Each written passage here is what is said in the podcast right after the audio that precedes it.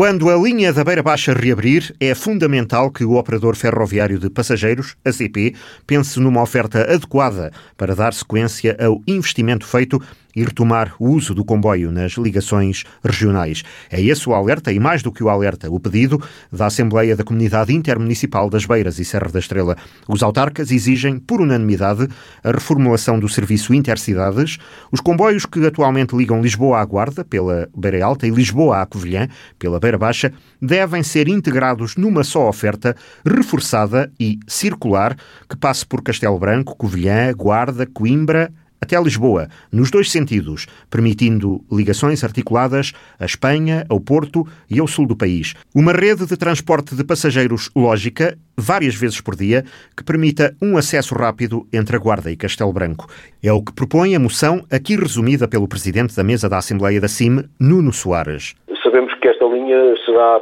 ou pelo menos tudo indica que será predominantemente para mercadorias, mas ela estando, não tendo uma utilização completa por mercadoria,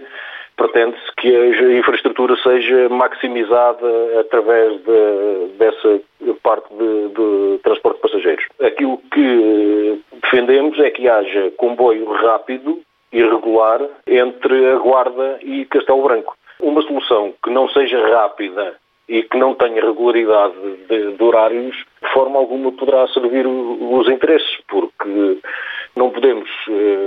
pensar que um comboio, por exemplo, que para em todas as estações e apiadeiros, como, como acontecia antigamente com, com as automotoras que, que circulavam naquela linha, não podemos pensar que isso é uma resposta de, de mobilidade eficiente para, para os dias de hoje. Não, é, é, impensável que se demore duas horas da guarda a Castelo Branco de comboio. A linha terá condições para, para que isso aconteça muito mais rápido, portanto terá que ser uma linha pensada de forma que apenas uh, haja paragem em algumas das estações, portanto nas estações principais, não poderá ser em todos os apiadeiros. O eixo que iremos ter eh, brevemente, assim esperamos, de transporte ferroviário com ligação pela linha da Beira Baixa, permitir-nos-á que alguma dessa capilaridade do transporte possa vir a ser feito por ferrovia, portanto, eh, complementando a, a parte rodoviária. Nuno Soares considera que os dados conhecidos indicam que a existência de um comboio rápido entre estas duas cidades, Guarda e Castelo Branco, terá viabilidade. Havendo essa ligação a Castelo Branco, ficaria facilitada depois a ligação a Santarém e Lisboa. Dentro da nossa, da nossa comunidade, eh, que vai até ao Fundão, achamos que seria redutor pedirmos que, que a ligação fosse exclusiva até ao Fundão, daí termos proposto que fosse Guarda Castelo Branco. Os dados que dispomos neste momento apontam para um grande movimento pendular diário entre Castelo Branco e Guarda e vice-versa eh, por, por rodovia eh, e havendo um serviço ferroviário disponível que tenha uma duração que seja idêntica um custo que, que seja o valor do, dos espaços sociais das áreas metropolitanas, penso que terá uma boa adesão desde que os horários sejam eh, pensados de forma a que as pessoas possam deslocar-se para, para os seus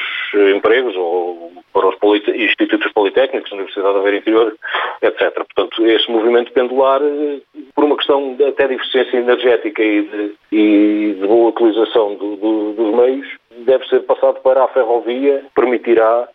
também uma poupança para as pessoas que têm que fazer esse movimento diariamente. O transporte de passageiros deve ser, aliás, uma aposta estratégica da região no pós-pandemia. A Assembleia da Comunidade Intermunicipal das Beiras e Serra da Estrela também aprovou por unanimidade moções a pedir ao Governo a criação de um programa que permita um serviço de transporte público de passageiros para os territórios de baixa densidade. Os deputados intermunicipais consideram que Portugal tem hoje um cenário profundamente desequilibrado entre as áreas metropolitanas metropolitanas e o resto do país, uma situação agravada pela crise. Nuno Soares diz que é preciso definir um novo modelo de transporte público financiado pelo Orçamento do Estado, adaptado às necessidades deste território. Que seja criado um sistema de transporte que esteja composto por vários componentes. Eh, uma das componentes que, que temos que ter em atenção é dentro das, dos aglomerados urbanos, especialmente dentro das cidades que constituem a nossa comunidade, eh, e dotá-las de, um, de um, sistema de transporte de passageiros que, que, seja eficaz e eficiente e que permita que as pessoas dispensem a utilização do carro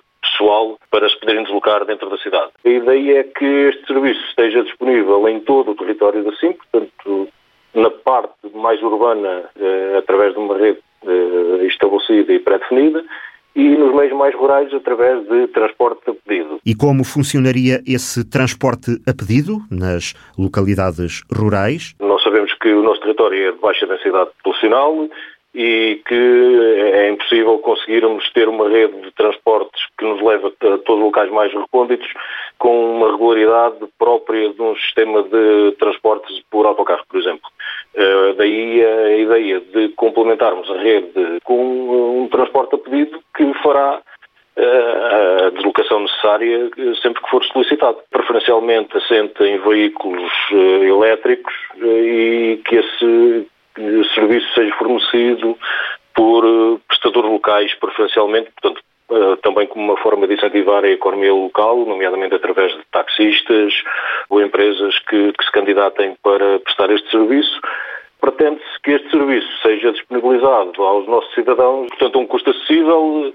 que seja idêntico ao que hoje é praticado nas áreas metropolitanas de Lisboa e Porto com os espaços sociais, que nos coloque em pé de igualdade com os, os utentes das áreas metropolitanas. É que a rede atual de transportes públicos nesta região não funciona, não resolve as necessidades de mobilidade à maioria da população. A nossa rede atual tem inúmeras dificuldades e inúmeros problemas, nomeadamente com a situação de pandemia que vivemos atualmente em algumas zonas não fosse as câmaras municipais estarem a custear dos seus próprios orçamentos as compensações aos operadores eh, de transporte, muitas das zonas teriam ficado sem qualquer transporte, o que é bem demonstrativo da fragilidade que temos eh, na nossa região em termos de acessibilidades eh, e de deslocação de, de, dos nossos conterrâneos. A região quer, por isso, estar na dianteira de um novo modelo de transporte público para o interior despovoado.